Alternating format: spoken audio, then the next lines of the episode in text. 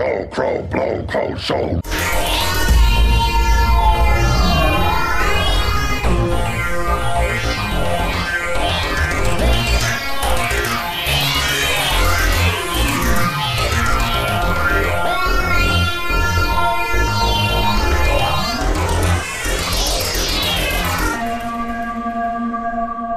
Hallo und herzlich willkommen zum Dr. Who Podcast. Hooray, Dr. Who ist wieder da und wir sind es auch. Hallo Kolja. Wir sind wieder da. Hallo Raphael. Ähm, wir kommen in der heutigen Episode eigentlich nicht drum rum, die neueste Dr. Who Folge zu besprechen, nämlich Smith Jones.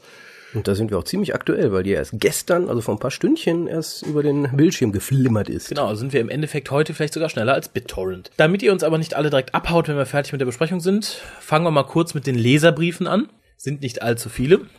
Ja, sind wirklich nicht viele. Im Endeffekt hatten wir, ich glaube, drei Stück hier bekommen. Äh, Bernhard hatte geschrieben. Ähm, habe heute Morgen den Who Cares gehört. Sehr nett wieder. Hm, was erwarte ich von der neuen Staffel? Schwer zu sagen. Ich denke, eine Fortsetzung der leicht angesoapten RTD-Strategie mit dem Matter und ihrer ganzen buckligen Verwandtschaft. Hoffentlich fährt er das ein bisschen zurück. Verankerung auf der Erde schön und gut. Bei Rosi war das aber ein bisschen viel. Man kann dem Zuschauer auch über andere Tagesbezüge den Einstieg erleichtern. Ich bin überzeugt, dass Mr. Sexton, oder wie schreibt er sich, der sechste Meister ist. Saxon. Ja, ich glaube, er hat es mit E, es müsste mit A, ne? Mhm. Ja. Dann hatten wir im Forum Reaktionen gehabt. Ähm, Snufkin hatte kurz und knackig geschrieben, wie? Schon vorbei? Nochmal hört. Mir fällt nichts zum Sagen ein, außer dass es so unterhaltsam war, dass es nicht mal beim zweiten Mal hören langweilig wurde. Ich finde es bedenklich, wenn man unseren Podcast direkt zweimal hintereinander hört. Das bedeutet, entweder reden wir sehr undeutlich. Die Sendung war zu kurz. Ach so. Denke ich mal. Das ist man. Es stand man, auf Repeat, man, ich habe es nicht gemerkt. man erwartet von uns einfach längeres. Und wenn es halt kürzer ist, dann muss man es halt verlängern, künstlich. Na gut. Nicht?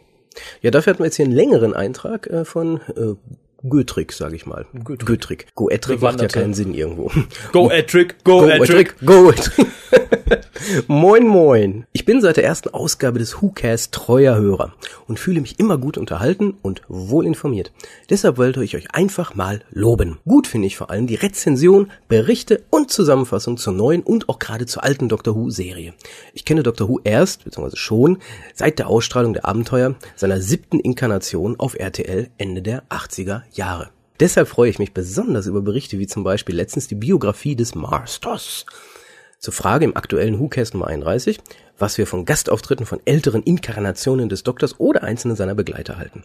Sarah Jane Smith und K9 kenne ich zum Beispiel erst seit ihrem Gastauftritt in der Episode School Reunion. Okay, ich hatte natürlich schon von diesen alten Begleitern des Doktors gehört, Alte Begleiter, das trifft es. aber das ist nicht dasselbe. Ich empfand ihren Auftritt keinesfalls als störend. Für sich allein genommen, allerdings auch nicht als besonderen Höhepunkt. Im Zentrum sollte in my humble opinion immer die Story stehen. Wenn sich dann aus der Story der Gastauftritt eines alten Bekannten ergibt, warum nicht? Manche Stories funktionieren nur als Teil solcher Gegenüberstellungen. Bei School Reunion war dies in my humble opinion der Fall. Rose wurde damit konfrontiert, was es bedeutet, dass der Doktor relativ unsterblich ist. Quasi wie der Highlander. Wobei relativ unsterblich muss ich immer an Perry Rodan denken. Die sind auch relativ unsterblich.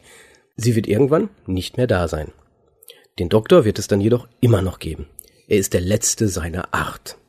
Er wird im Großen und Ganzen immer so bleiben, wie er ist. Die Welt um ihn herum verändert sich dagegen ständig. Für Rose bedeutet dies, dass sie eines Tages vom Doktor zurückgelassen wird. So wie Sarah Jane Smith einst. Und das ist ja am Ende der Staffel auch prompt passiert. Damit hat er natürlich noch nicht so unsere eigentliche Frage beantwortet, wie man das in der neuen Serie darstellen könnte, zum Beispiel einen alten Doktor reinzuholen. Nein, und ich sage, es funktioniert plottechnisch nicht. Man muss schon eine Geschichte schreiben, die explizit darauf abzielt, einen alten Doktor zurückzuholen. Es gibt sonst keine Notwendigkeit, ihn irgendwie als Sinnbild für irgendwas anderes rauszukramen, wie die alte Sarah Jane als Spiegelbild für Rose Schicksal. So siehst du aus, wenn du in Rente gehst als Companion. Allein, ohne den Doktor. Allein, Lederklamotten. Verzweifelt. Nein, aber er hat ja im Endeffekt nicht ganz Unrecht. Natürlich ist es so nicht verkehrt, aber ich denke, viele Leute, die nur die neue Serie kennen, er kennt ja zumindest schon den siebten Doktor und weiß, da sind noch andere Companions bei, die kommen auf sowas nicht klar. Du könntest jetzt nicht sagen, okay, jetzt kommt plötzlich der zweite Doktor, gut, das geht eh nicht mehr. Computeranimiert. Computeranimiert. Jetzt kommt der, oh, der vierte, der hat auch keinen Bock mehr. Peter jetzt Davison. Peter Davison zusammen mit Nissa, Edric und Tegan. Nee, die kriegen Kulturschock, die, die schalten die Serie nie wieder ein. Oh, das, das, das war mal David, uh, nee, nee, nee, nee, den möchte, finde ich nicht mehr sexy. Genau, das ist nicht mehr Squeeze, das Wort der Stunde. Skui, genau. Ich möchte mich im Vorfeld gerade mal entschuldigen, wenn ich ab und zu äh, widerlich die Nase hochziehe. Ich leide etwas unter dem verführten Frühjahrs-Heuschnupfen. Also äh, habt ein bisschen Mitleid und seht über das ein oder andere nasal ausgesprochene Wort hinweg. Kommen wir doch dann mal direkt zur Besprechung der Stunde. Wir hatten uns erst überlegt, also ich hatte mir erst überlegt, dass wir Renaissance of the Daleks, was am Freitag auch in meinem Briefkasten lag, zu besprechen. Aber ich denke, das sparen wir uns für nächste Woche auf, wenn wir ein bisschen mehr Ruhe haben, wenn die neue Serie läuft und wir vielleicht auch explizit ein bisschen mehr Raum geben, dass sich das jemand anders noch angehört haben Und da könnten wir auch diese wunderbare Überleitung mit Shakespeare und Daleks bringen. Genau. Ne? Passt dann Irgendwie. perfekt. Äh, also kommen wir zu Smith Jones. Yes. Kurz nochmal die Eckdaten. Die Folge lief gestern Abend. Ist die erste Folge der dritten Staffel, geschrieben von niemandem geringen als Russell T. Davis, dem Produzenten der neuen Der Serie. Creator der neuen Serie. Ja, fass doch mal kurz den Inhalt zusammen für diejenigen, die es noch nicht gesehen haben, beziehungsweise für die, deren Download immer noch läuft. Ähm, ist relativ schnell getan, hoffe ich. Ich probiere es mal. Ähm, die Serie beginnt ähnlich wie Rose, äh, in dem der potenziell neue Companion äh, im Zentrum des Geschehens steht, nämlich Martha Jones, die wie jeden Morgen zur Arbeit geht. Kommt mir irgendwie bekannt vor. In diesem Fall ist das ja ein Krankenhaus. Sie ist ein ähm, noch kein Doktor, ähm, Assistenzarzt oder irgendwie, wie nennt sich das? Medizinstudentin. Medizinstudentin, die aber dann schon mit dem Chefarzt entsprechend die äh, Diagnosen überprüft. Also, Ich glaube, in der freien Wirtschaft würde das Trainee heißen. Trainee, genau, sie ist Dr. Trainee. ähm, ja, jedenfalls äh, im, im Laufe ihres, ja, ihrer Visite trifft sie zuerst beim Ei- Eingang beim äh, Krankenhaus auf so merkwürdige behelmte Motorrad, denkt man, au- Fahrer eventuell. Dann ist da so eine alte, etwas hutzlige Frau. die an Salzmangel leidet. Mhm. Und äh, sie trifft auf den Doktor, der, den sie vorher draußen schon mal gesehen hat, aber das ist nicht ganz so relevant für die Story erstmal. Ähm, ja, Doktor stellt sie fest, hat zwei Herzen, aber geht nicht weiter darauf ein. Er flirtet ein bisschen mit ihr, habe ich so das Gefühl. Ja, definitiv. Ja, und dann geht die Story relativ schnell los. Ähm, ein riesiges Unwetter braut sich zusammen und zwar ähm, wird im Lau wird das, ich denke, das ist ein Nebeneffekt, das gesamte Krankenhaus versetzt auf den Mond. Samt Inhalt. Samt Inhalt natürlich, äh, woraufhin auch ungefähr 99 Prozent des Inhaltes, nämlich die Patienten und Doktoren und Krankenschwestern völlig durchdrehen und in Panik geraten. Nur Martha Jones ist eigentlich die, die halbwegs Ich fand es aber wieder ein gutes Beispiel arbeitet. dazu, dass ein Mensch durchaus vernünftig sein kann, viele Menschen aber generell immer in Panik geraten. Ja, die rannten einfach schreiend durchs Bild, immer hin und Ja. her. Ja, der Doktor äh, entsprechend zieht sich dann auch wieder ordentlich an und trifft dann auf Martha Jones und die werden dann Zeuge, wie drei riesige Kampfraumschiffe direkt vor dem Krankenhaus landen und äh, ja, ein paar dicke, schwere, berüstete Außerirdische das Krankenhaus sichern. Ja, also für die Leute, die es noch nicht gesehen haben, aber die die alte Serie kennen, stellt euch die Sontarans vor mit einem etwas größeren Kopf. Dann habt ihr so ungefähr die Rüstung derjenigen, die da auf euch zulaufen. Und das sind nämlich die Jodun, die mega witzig sind. Aber da kommen wir gleich nochmal drauf zu. Jedenfalls ist, stellt sich dann heraus, dass die Jodun im Endeffekt sowas wie eine internationale, ja, internationale, intergalaktische Polizei ist, die auf der Suche nach einem ja, Verbrecher sind. Ja. Das wiederum ist die alte Dame, die ist nämlich so eine Art ja, Lebensvampir. Ja, also die- nennt sich, glaube ich, äh, d- d- Plasma War. Ja, Plasmaphore. Zumindest eine Art Vampir und Gestaltwandler. Ja, die saugt auf jeden Fall Blut aus und ja, jedenfalls der Doktor schafft es dann zusammen mit Martha, äh, die nette, nee, alte Dame auszutricksen. Jodun bringen sie daraufhin auch zur Strecke, verlassen auch das Krankenhaus wieder und kurz bevor dann alle an Luftmangel sterben, wird das Krankenhaus wieder logischerweise zurückversetzt auf die Erde. Alles wird gut und am Schluss reist Matta zusammen mit dem Doktor in der TARDIS von dannen. Genau. Wobei man nicht vergessen darf, dass der Doktor kurzzeitig noch in Schwierigkeiten gerät, weil die Jodun natürlich etwas nicht Menschliches suchen. Und ihn getroffen haben. nicht menschlich. Das ist natürlich ein kleines Problem. Ja, Grundstory ist so recht schnell abgehand, abgefrühstückt, möchte ich mal sagen, ähnlich wie bei Rose. Martha war ja auch kurzfristig nicht ganz menschlich. wie, Ja, wie nannte sich das Genetic nochmal? Transfer. Genetic Transfer. Auf Deutsch Zungenkuss. Genau. mit dem Doktor. Ähm, insgesamt hat mir die Folge sehr viel besser gefallen als Rose. Ich denke einfach aus dem Grund, weil man schon einen Bezug zum Doktor hatte. Du hattest in Rose die Schwierigkeit, du musstest den Doktor für das neue Publikum introducen. Auch für die klassischen Zuschauer, weil die den Doktor noch nicht kannten. Und den neuen Companion. Das Ganze wirkte sich dann so aus, dass die eigentliche Geschichte in drei Szenen abgefrühstückt war. Das ist diesmal nicht der Fall. Wir kennen den Doktor bereits. Und die Geschichte, die um Martha Jones gesponnen wird, ist tatsächlich eine Geschichte, nicht nur eine Plot-Device um den Companion zu aktivieren, sage ich jetzt mal. Ja, am Anfang ist es relativ lang, so vom Gefühl her, dass man, dass man die Familie kennenlernt, weil sie telefoniert einmal komplett ihre gesamte Familie durch. Ja, ja, aber Und das das, zieht sich ein bisschen, aber es ist nicht schlimm. Nee, es weil ist dann nicht ist Schluss schlimm, im weil vor allem, du hast sie dann abgefrühstückt. Du hast es nicht so, sie geht zu ihrer Mutter, sie lernt ihren Freund kennen, der Freund schaut. Nee, du hast wirklich in den ersten zwei, drei Minuten Schwester, Bruder, Vater, Mutter, Freundin von Vater, Ende. Ja, Freundin vom Vater, die ja nichts anderes ist als die Schwester von Großmutter. Großmutter. Nein, ähm, insgesamt sehr nett. Äh, vor allem diese kleine Plot-Device, dass man den Doktor am Anfang bereits im Gewirr der Straßen sieht, wie er Martha entgegentritt und seine Krawatte hochhält. Verrückt wie immer. Genau, man checkt es erst gar nicht, man checkt es bis zur letzten Minute nicht, weil das ist letztendlich der Beweis für Martha, dass er Zeitreisender ist, weil sie es am Schluss nicht glaubt und sagt, Moment, steigt in die TARDIS, kommt raus, siehst du, ich habe Krawatte abgenommen. Sehr lustig. Die erste Rasse, die Russell T. eingeführt hat in diesen drei Staffeln, sind die Jodun, die ich wirklich mag. Das, das stimme ich mit dir überein. Die sind wirklich äh, überzeugend in ihrer Darstellung, Ja. die sind mega witzig. Kann man nicht anders sagen, ist klasse.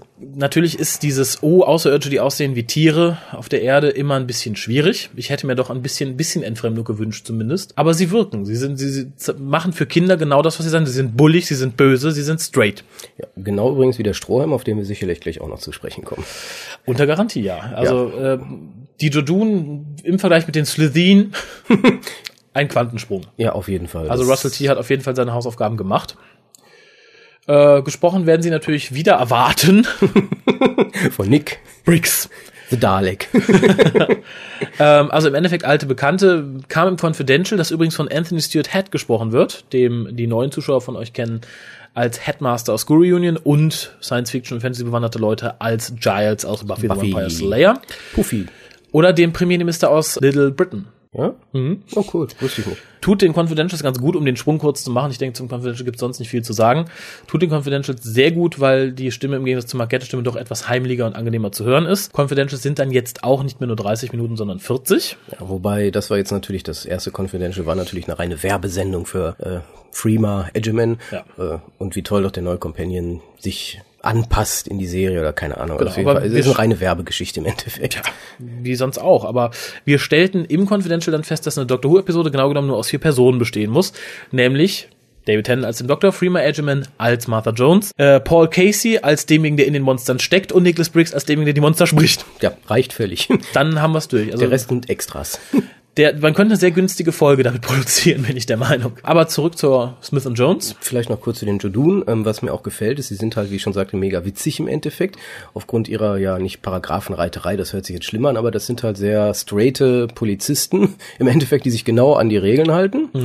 Ähm, dadurch sind sie natürlich auch besonders gefährlich. Also es ist nicht so, dass das ungefährliche Monstren sind. Also, dass man hat das gesehen, als der eine Patient mit einer Vase auf Ja. den einen einschlug, da gab es nicht lange Fackeln. Zopp Da wurde- erschossen. Zapp erschossen, aber offiziell, weil er hat ja direkt eine Verhandlung gehabt Ja. und direkt für schuldig er Das erkannt und mich tot. ein bisschen an Judge Dredd. Also da, ich glaube, nachdem sie diesen Patienten umgebracht haben, sagte June auch, äh, Judgment is swift oder Law is swift oder sowas in der Art. Fand ich sehr lustig und es macht sie natürlich als potenziell gefährliche einsetzbar, weil wenn sie wirklich sagen, okay, wir haben den Auftrag, Krimineller, töten, wer im Weg ist und sich wehrt, tot. Ja. Und der Kriminelle in diesem Fall, wie gesagt, war diese alte Dame, die nichts anderes war als ein blutsaugender Vampir, vereinfacht gesagt. Und das äh, Verbrechen, das sie begangen hatte, war es, irgendeiner Prinzessin das Blut auszusaugen. Und sie damit zu töten. Und, ja, zwangsläufig. Das setzt sie natürlich auch noch im Krankenhaus fort, einmal am, am, am ich glaube, Chefarzt mhm. Und am Doktor. und am Doktor später. Eine Plot-Device, die vielen Fans, glaube ich, etwas übel aufgeschossen ist, die ich aber sehr verzeihlich fand, weil es die Kinder anspricht. Dieser Vampir benutzt einen Strohhalm, um das Blut aus den Leuten Ja, rauszuholen. bohrt den in den Hals und saugt dann. Ist doch okay, ist super klasse, weil äh, welches Kind in England, das das gesehen hat und jetzt etwas jung noch ist, hat heute Morgen nicht beim Frühstück Angst gehabt, als es seinen Orangensaft mit einem Strohhalm trinken ja, sollte. oder wenn man in die Schule kommt und hat einen Strohhalm in der Hand. Hahaha. Ja, das äh, bietet Raum für Fantasie, würde ich Auf, sagen. auf jeden Fall. Also ich glaube auch, das, das ist halt dieses Familienunterhaltungs, äh, die Idee, die dahinter steckt. Und fand ich natürlich auch auf den ersten Blick erstmal, hö, Strohhalm, aber dann, nee, genial eigentlich. Vor allem, ich denke, es hätte sehr viel abgedroschener und kitschiger gewirkt, wenn sie ihm einfach in die Halsschlagader gebissen hätte oder ähnliches. Ja, das ist langweilig, kennt man ja. Genau, schauspielerisch muss ich vor allen mehr oder weniger Extras und auch vor den Hauptdarstellern meinen Hut ziehen. Es war außergewöhnlich gut gespielt. Der Doktor wirkt tatsächlich auch sicher in seiner Rolle endlich. Er wirkt auch, das wurde glaube ich auch im Confidential gesagt, als wäre zwischen der Runaway Bride und Smith Jones einige Zeit vergangen. Der Doktor hatte Zeit nachzudenken. Er ist nicht mehr so hibbelig, er ist wieder bereit, einen Companion mitzunehmen. Er kränkelt Rose nicht mehr so nach, wie er das noch in der Runaway Bride getan hat. Ja, auch wenn er absichtlich am Schluss genau das Gegenteil behauptet, Ja, aber, glaub, man das ist merkt halt, das ist Selbstschutz, das ist so. ja, ja. Ein äh, einziger Knackpunkt ist der Anzug des Doktors, von dem ich aber glaube, dass er im Laufe der Season, wenn nicht sogar schon im Laufe dieser Folge, fallen gelassen wurde. Denn David Tennant trägt am Anfang der Folge, ähnlich wie in den bisher erschienenen Promoshots, seinen blauen Anzug, der dem Doktor überhaupt nicht steht, finde ich. Und man merkt schon, ich glaube, ab Hälfte, also zum letzten Drittel der Folge, trägt der Doktor wieder seinen normalen braunen Anzug. Also sobald er wieder die TARDIS betritt, zieht er sich um. Hm, Wir hatten ja unsere Ideen, woran das lag. ja, aber da hört man sich nochmal einen alten Podcast an, dann sollte es offensichtlich werden.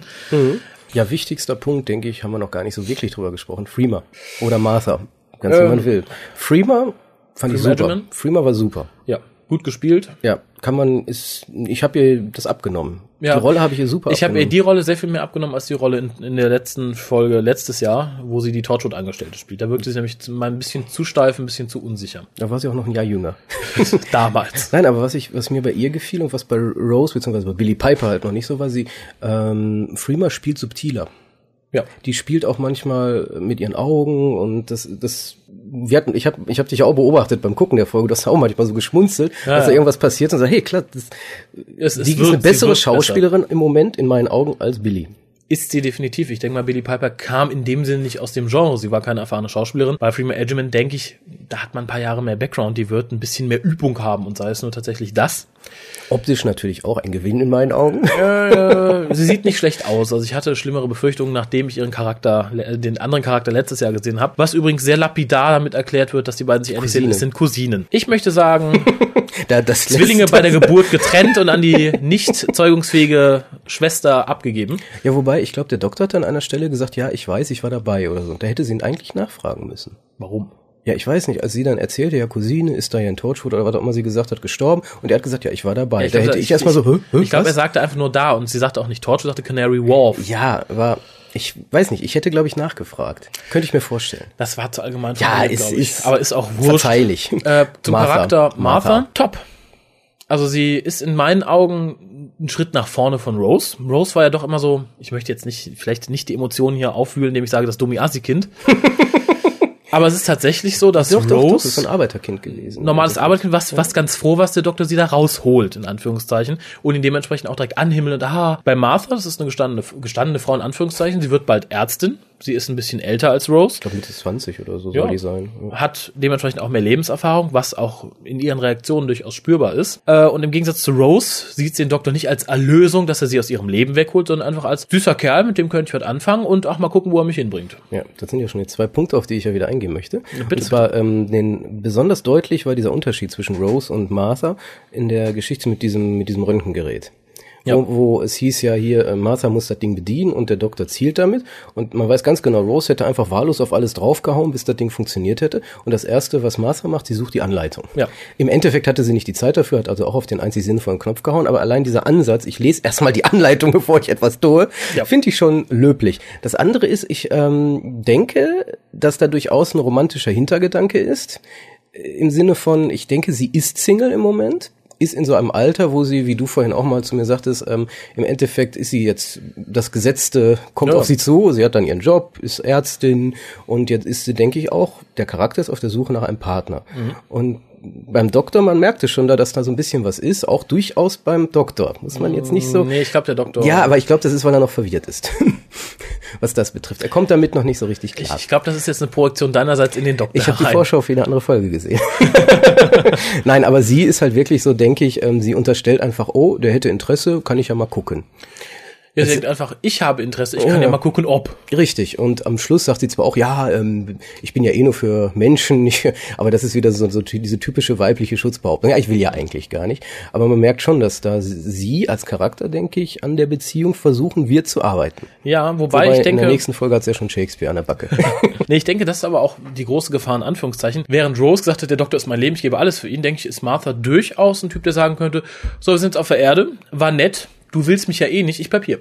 Ja, könnte sein. Aber wir werden sie ja, wenn ich das richtig verstanden habe, auch in der vierten Staffel sehen. Habe ich nicht so weiter verfolgt, aber es wäre dumm, wenn es nicht so wäre. Weil das wäre tatsächlich in der vierten Staffel dann die erste Staffel, wo wir das zweite Mal hintereinander dasselbe Team sehen. Wir hatten in der ersten Staffel Dr. 9 und Rose, in der zweiten Staffel Dr. 10 und Rose, diesmal Dr. 10 und Martha und ja, hoffentlich wäre es dann nächstes Jahr wieder diese Konstellation. Wäre tatsächlich das erste Mal, dass man zwei Jahre hintereinander dasselbe eingespielte Team erlebt. Wobei wir haben ja die, den perfekten Cliffhanger uns schon überlebt und dann müssen wir Martha in der nächsten Staffel wieder haben. Zumindest für die erste Folge. Search for Mata. Ja, es sei denn tatsächlich, das wäre natürlich noch eine Horrorversion, wo es auch einen ähnlichen Knack in dieser Folge gab, aber dazu komme ich gleich. Horrorvision wäre dann ja noch. Cliffhanger dieser Staffel endet damit, Doktor wird angeschossen, der Master schnappt sich Martha und rennt in die TARDIS. Die nächste Folge der nächsten Staffel fängt damit an. Der Master reißt die Tür wieder rauf, wirft ihren Leichnam raus, sagt, brauche ich dich und fliegt. Was hat das denn mit der jetzigen Folge zu tun? Weil in dieser Folge gab es einen ähnlichen Punkt, wo ich dachte, oh, damit hätte ich nicht gerechnet, wenn das jetzt passieren würde. Und das ging auch vielen in Outpost Gallifrey so. Der Doktor stirbt an einer Stelle, nämlich er ist tot. Er hat keinen Herzschlag mehr, nichts und Master belebt ihn dann wieder. Aber er liegt vorher da einige Zeit. Ich dachte, okay, wenn er jetzt regeneriert, dann gibt's einen Aufstand. Aber es wäre die perfekte Möglichkeit. Das wäre der Publicity-Gag schlechthin gewesen. Ja. Das wäre der Brüller gewesen. Die aller Verarsche. es wäre die Möglichkeit. Natürlich kann man jetzt drüber fabulieren, warum hat er da nicht regeneriert, wenn er keinen Herzschlag mehr hatte. Der Doktor hat schon öfter geschafft, seinen Herzschlag zu, auszunullen, sage ich mal. Schon unter John Pertwee etc. pp. Ich denke, das ist nicht das Problem. Wahrscheinlich, wahrscheinlich war es ein Selbstschutz, dass er gesagt hat, okay, kurzzeitig setzt der Körper jetzt aus. Gleich kommen ja die bösen Judun, die mich wieder scannen und dann ist wieder Genau. Kacke. Ja, insgesamt bin ich begeistert von der Folge. Die war super. Ich bin auch, also ich bin eigentlich auch selten wirklich zufrieden. Das letzte Mal war ich so zufrieden nach Girl in the Fireplace. Zufrieden. Ich habe nicht gesagt, dass das so eine gute Folge ist, Nein, Girl nein, in the aber- Fireplace, aber wo ich wirklich zurückgelehnt habe, die war gut. Da war nichts, wo ich Ja. was, ich hätte keinen Kritikpunkt wirklich im Endeffekt. Ja, also ich könnte mich jetzt nicht, das wahrscheinlich, das war, sie war nett. Also ich möchte nicht sagen, super gut geschrieben. Das Drehbuch war solide, sagt man, glaube ich, einfach solide. Sogar die Familie hat mich noch nicht mal gestört. Nein, mich auch nicht, weil sie Außer Jackie, angenehm. Jackie Tylers Schwester. Ja, ich glaube, der Vorteil der Familie war, dass sie nur dezent am Rande behandelt wurde. Und ich denke auch, weil wobei- jetzt viele schrien, ich hoffe, die kommen nicht mehr. Wobei dezent ist anders. Gut. Aber sie, sie nahmen nicht viel Raum in der erzählerischen Handlung ein. Das ist das, was ich mit dezent meinte. Wobei jetzt viele sagten, oh, hoffentlich kommen die nicht so viel wieder. Ich glaube, die Chance besteht gar nicht. Von den Folgen, die jetzt in den kommenden 13, 12 Wochen auf uns zukommen, spielen, glaube ich, zwei, drei, maximal vier in der Jetztzeit auf der Erde hier und jetzt. Also werden wir die Familie maximal in zwei oder drei Folgen sehen. Und ich denke, das ist verzeihlich. Dafür, dass es so viele Personen sind. Wäre es jetzt nur eine Jackie Tyler und nur ein dummer Mickey, würde mich das, glaube ich, sehr viel mehr stören als bei so einer Großfamilie. Mhm. Ich könnte mir aber halt vorstellen, dass es gerade in der Master-Episode, beziehungsweise dem Doppelteiler da, dem Zweiteiler, äh, dass das da irgendwie mit der Familie wieder was passiert. Vielleicht sterben die alle oder sowas. Dann Das könnte, das könnte ja sogar sein, weil das wäre dann der Grund für sie, völlig die Erde zu verlassen, mit dem Doktor zu reisen. Das könnte sein, aber dann hat sie auch wenig Grund. Na, lass uns überraschen. Aber nochmal zurück zur Folge. Von den ersten Season-Folgen bisher, also im Vergleich zu Rose und zu New Earth, finde ich, glänzt diese Folge durch schreiberisches Können, was Artadin nicht immer an den Tag legt. Er war erschreckend gut, wirklich. Es gibt keine, kein, kein unlogisches Plot, wo ich sagen würde, oh, oh, oh, das ist nicht gut. Mal abgesehen davon, dass man mit einem MRI vermutlich nicht die halbe Menschheit ausrotten könnte, egal aber, was man damit macht. Aber es ist halt Doctor Who. es ist Doctor Who und es ist auch okay. Ich meine, ein Außerirdischer hat sich dran zu schaffen gemacht und der Doktor schafft es mit seinem Sonic Screwdriver, der übrigens in dieser Folge zerstört, aber dann direkt wiedergebaut wird, ja auch ein normales Röntgengerät in einen Todesstrahler zu verwandeln. Warum soll auch nicht die komische alte Dame, die Leuten das Blut aussaugt und ihre Form anpasst, irgendein Gerät dabei haben, was an MRI eine Todeswaffe macht? Wobei ich gern den dritten Doktor, also John Pertwee, mal gesehen hätte, wer die die Todeswaffe entwaffnet hätte. Ja, wohl wahr. Ich denke, also das ist nicht das Problem und ich denke, das sollte man in der Folge auch nicht nachhalten. Schließlich haben die Daleks auch mit einem Pümpel die Weltherrschaft an sich gerissen. Und da habe ich eine wunderschöne Szene der Vorschau mit dem Pömpel und Martha Jones gesehen. Ja, das war in der Vorschau im Confidential selbst, wo Martha wirklich sehr dumm auf einen Dalek-Pümpel starrt. Und ein bisschen zuckt, sagt, bah, nein, wo der schon war, wo der schon war. Also für die Leute, deren Download noch nicht da ist, freut euch drauf, macht es euch gemütlich. Es ist wirklich, es ist, ich würde es, wenn es ein Kinofilm wäre, als Popcorn-Kino bezeichnen. Es ist fehlerlos für eine Einführungsfolge von neuem Companion. Es war nett. Auf jeden Fall. Und wenn sich, wenn sich allein, wenn sich dieser Standard halten würde für die ganze Staffel, wäre ich zufrieden mit der Staffel, wenn die so kohärent weiterläuft. Wird sie nicht, aber schauen wir mal. Aber ich denke, wir werden eher Abweichungen nach oben erfahren, was ich bisher so in Trailern ist natürlich immer relativ gesehen habe. Lass uns überraschen. Ich sag mal acht von zehn Punkte, oder? Ja, ich denke, das schließt sich So, das an. ist so das Niveau. ja Auf jeden acht Fall von klasse. zehn, wobei ich mir die zehn immer noch reserviere für Premium-Sachen. Ja. Jubilee, Girl in the Fireplace. Girl in the Fireplace. Solche Dinge. Nee, also war klasse und wie gesagt, gerade äh, Freema bzw. Martha, beide im Endeffekt, wo man auch ein bisschen Angst haben musste, denke ich. Ja. alles unbegründet und kein Mensch, glaube ich, hat Billy bzw. Rose vermisst. Ich denke manche schon, aber das sind so fixierte, die auch Sarah Jane ewig vermissen werden. Ja, aber die Folge hat super funktioniert ohne. Vor allem hat die Folge sehr viel besser funktioniert ohne Rose, als es die Runaway Bride getan hat. Denn ich denke, da vermisste man noch Rose und dachte, ach ja, wäre schön, nett, weil die Chemie zwischen der Runaway Bride und dem Doktor auch nicht so gestimmt hat. Der Donner. Der Donner. Diesmal funktioniert es wirklich. Die beiden sind ein gutes Team. Ergänzen sich auch ganz gut. Wurde auch im Confidential gesagt, während sich Rose und der Doktor auf einer emotionalen Basis gut ergänzt haben, ergänzen die beiden sich, glaube ich, auf einer, auf einer intellektuellen Basis sehr gut. Und das spricht wiederum uns, glaube ich, an. Ja, wahrscheinlich die Fangirls auch, weil es ja ein Mädchen wäre, wäre jetzt Martha ein, ein Junge, hätte es in meinen Augen auch noch sehr gut funktioniert. Ja, ich glaube, die, das, das Weibliche wird noch ausgespielt. Ich hoffe nicht. Ich hoffe Doch. inständig nicht. Nächste Woche bei Shakespeare. Was wird denn da das weibliche aus? Das wirkt schon sehr bei den Bildern. Hm, naja. Shakespeare und die so. Also auf Shakespeare muss ich sagen, die Folge nächste Woche ist die Folge, auf die ich mich am allerwenigsten freue. Dann Ich, wird sie bestimmt gut. ich kann nicht sagen, warum. Warum wird sie da bestimmt gut? Ich habe die feste Überzeugung, dass es eine gute Folge wird. Also Gareth Roberts hat, ist zwar auch ein solider Autor, aber er hat bisher keine Perle in meinen Augen geschrieben. Wir uns doch einfach überraschen. Ja, lass uns überraschen. Wir haben schon ein paar Reaktionen im Forum auf die Folge, auf die wir noch kurz eingehen möchten, weil doch manche Sachen dabei sind, wo ich sagen würde, nö, nö. Nö, nö. Oder? Och jo. So, aber bevor wir darauf eingehen, ähm, wir haben ja schon die Einschaltquoten von gestern. Ja, die, die nicht offiziellen Overnight-Ratings. Ja, die ziemlich gut waren, nämlich insgesamt 8,2 Millionen Zuschauer hatte die Folge gehabt. Das bedeutet ein, äh, wie nennt sich das so schön, Audience Share von 39,5 Prozent.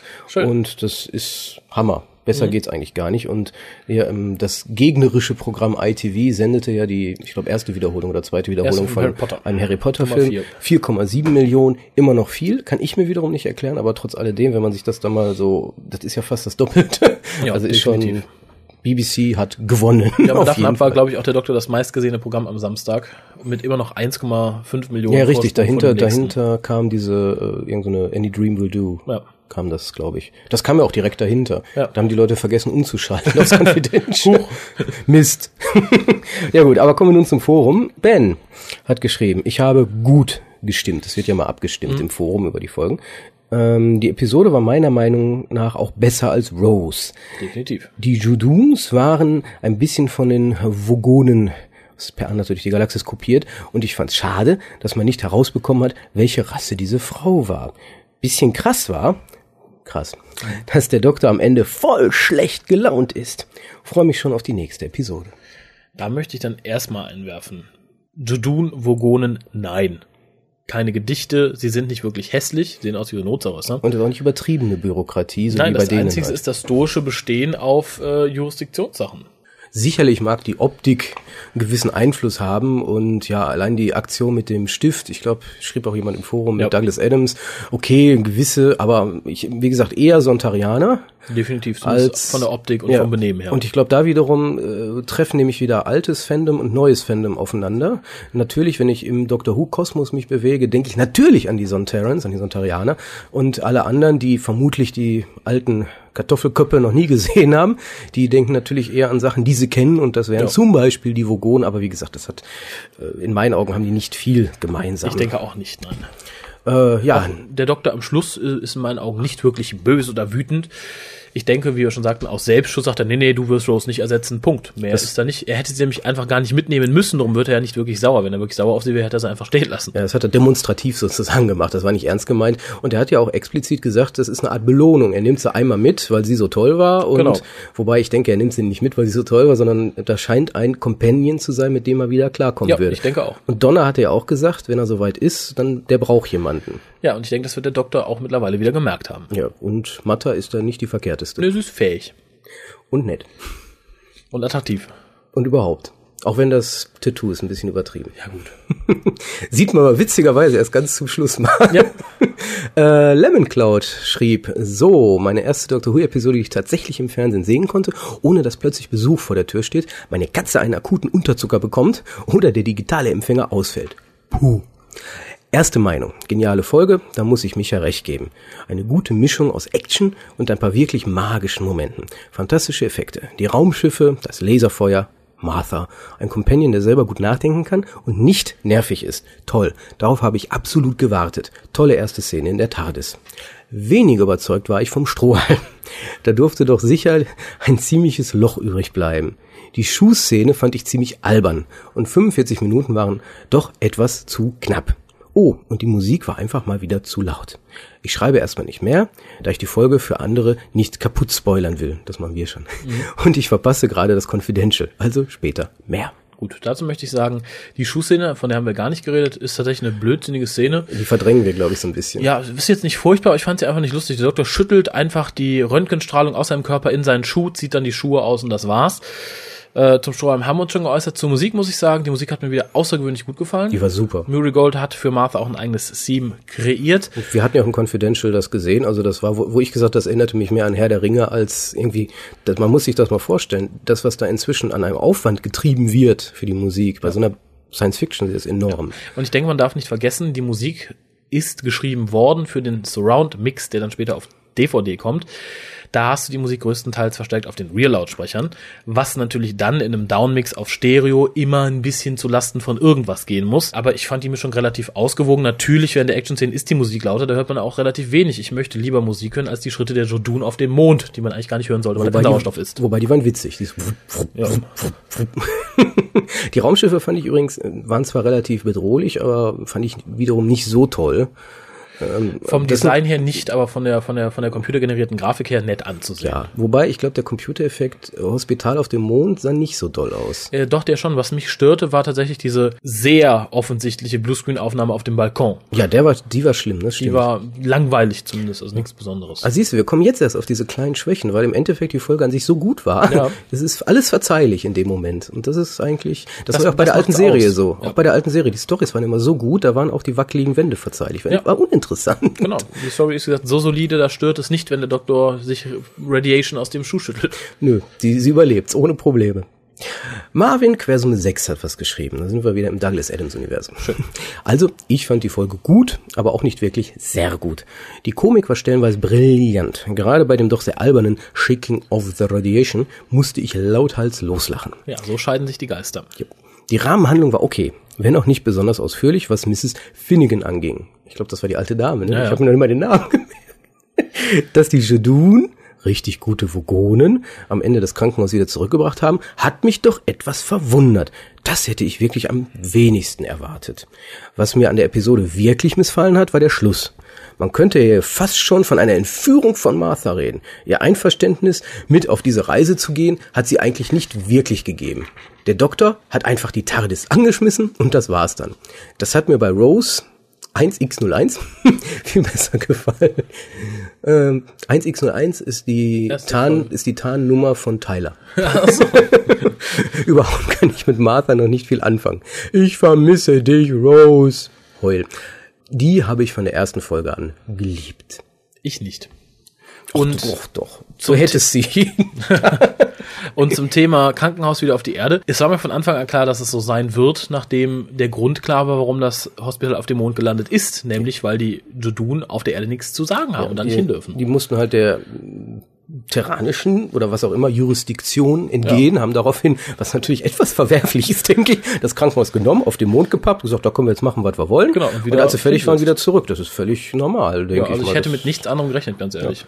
Wäre auch mit der TARDIS auf der Erde ziemliche Rumhampelei und ein ziemlich Rumgestricke am Plot gewesen, wenn man dann irgendwie die Leute noch hätte retten wollen. Ja, aber wie gesagt, das hat mich auch nicht wirklich überrascht. Und das war auch, der Doktor hat ja auch nur darauf gewartet. Also man hat auch nie das Gefühl, dass er verzweifelt nach einer Lösung gesucht hat. Der wollte nur, er hat gewartet und gehofft, dass es schnell geht. Ja. Auch hier sollte man natürlich nicht nach den physikalischen Gesetzmäßigkeiten. Aber, ähm, na Gott, Dr. Who halt. Ja, aber die Auflösung waren, also es, es schien mir nicht seltsam, dass es so war, wie es war. Äh, zum Thema Martha wollte gar nicht mit, haben wir jetzt schon die dritte Meinung. Der eine sagt, oh nee, der Doktor war ganz böse. Also der musste die mitnehmen, das wollte er nicht und darum war er stinkig. Jetzt haben wir die Meinung, die wollte vielleicht gar nicht mit, der hat die entführt. Äh, ich weiß nicht, haben wir dieselbe Folge gesehen? Habt ihr zwischendurch irgendwie Wein getrunken oder Wir definitiv nicht. wart in Ermangelung einer Werbepause während des Schlusses auf Klo? Man weiß es nicht. Nee, sie wollte schon mit. Das war ja, im Endeffekt hatte er sie ja belohnen wollen durch eine Reise. So Ja. kam das halt rüber. Also und sie- sie, war dem nicht abgeneigt, insbesondere weil sie halt noch die Chance nutzen konnte, ein bisschen am Doktor weiter zu baggern. Ja, also ich denke, sie wollte mit und der Doktor wollte sie auch mitnehmen. Da sehe ich weder Zorn seinerseits noch äh, ein entführt fühlen ihrerseits. Und er kam extra durchs ganze Universum, um sie nach einem Date zu fragen. Genau. Ich zitiere hier sehr frei. Einen haben wir noch. Oh. Wir haben nämlich noch der Gendo. Oh. Da muss ich Rigel vollkommen recht geben. Ich habe nämlich im Forum widersprochen mit den Vogonen. Die Sontarans waren auch mein erster Gedanke hierbei. Obwohl die Sache mit dem Scanner, der einen eingebauten Edding hat, schon sehr an Douglas Adams erinnerte. Zur Folge an sich. Nun, ich fand, es war ein guter Staffelbeginn. Aber an sich eher eine schwache Folge. Ich hatte zuerst die Hoffnung, dass die beiden außerirdischen Rassen nur zufällig zur selben Zeit am selben Ort waren und nicht wirklich was miteinander zu tun hatten. Aber daraus wurde leider nichts. Als ich die Familie von Dr. Jones, er lacht, gesehen habe, muss ich aber sagen, da habe ich mir die Tylers zurückgewünscht. Die waren da nämlich, nee, nicht die Tylers, die 1x01 zurückgewünscht. Die waren da nämlich entschieden verträglicher als die Familie von Martha. Hoffe, dass die nicht noch öfter vorkommen, aber befürchte doch. An sich also ein netter Auftakt mit guten Dialogen und Einfällen. Aber eben doch nur eine Standardfolge. Von mir gibt's sechs von zehn Punkten. Gruß, der Gendo. Na, unsere Meinung hast du ja dann schon gehört. Acht von zehn Punkte bleibe ich immer noch bei, so plus minus 0,5 Punkte. Ja. Ist tatsächlich eine Standardfolge, aber eine ausgezeichnete Standardfolge. Richtig. Und das macht ja doch immer schon viel aus, dass es da keinen Einbruch gab wie Love and Monsters. Ja, wobei hier, wenn die zufällig an einem Ort gewesen wären, hätten wir mindestens eine Doppelfolge gebraucht, um das aufzulösen. Die mussten ja, ja entweder. Das oder die Folge hätte tatsächlich von mir nur sechs Punkte bekommen, weil das wäre zu viel Zufall gewesen. Ja, nö, und das macht ja auch Sinn. Die ja. sind auf der Jagd nach der und. Genau, ich meine, so bedingt sich der Plot gegenseitig. Sonst zu sagen, der ist da, warum und die Judun holen das Ding, warum, das hat aber nichts miteinander zu tun. Das wäre tatsächlich an den äh, alten Lockengewickler geplagten Haaren dieser Oma herbeigezogen gewesen. Mhm. Also nichts was ich hätte gutheißen wollen. Äh, also nicht, dass es trotz, wenn die Folge heute Abend da ist. Schaut euch an, schreibt uns eure Meinung nochmal zu oder schreibt sie ins Forum auf der www.drwho.de. Vielleicht sind wir ja auch völlig falsch mit unserer Meinung, wie immer. Ja, wahrscheinlich. Na, ansonsten schaltet auch nächstes Mal fleißig wieder ein, empfehlt uns weiter, abonniert uns, sollte kein Werbung, Problem Werbung, sein. Werbung. Mit iTunes oder einem anderen Podcatcher. Okay. Wir verabschieden uns für heute. Ja, mehr haben wir und nicht zu sagen, glaube ich. Ich denke, wir sprechen uns und hören uns spätestens nach der Folge The Shakespeare Code wieder. Wobei dann natürlich in unserem nächsten Podcast, wie schon angedroht, Daleks und Shakespeare eine große Rolle spielen werden. Genau, denn es gibt ja auch noch Renaissance of the Daleks. Genau. Also bis zum nächsten Mal. Bis denn.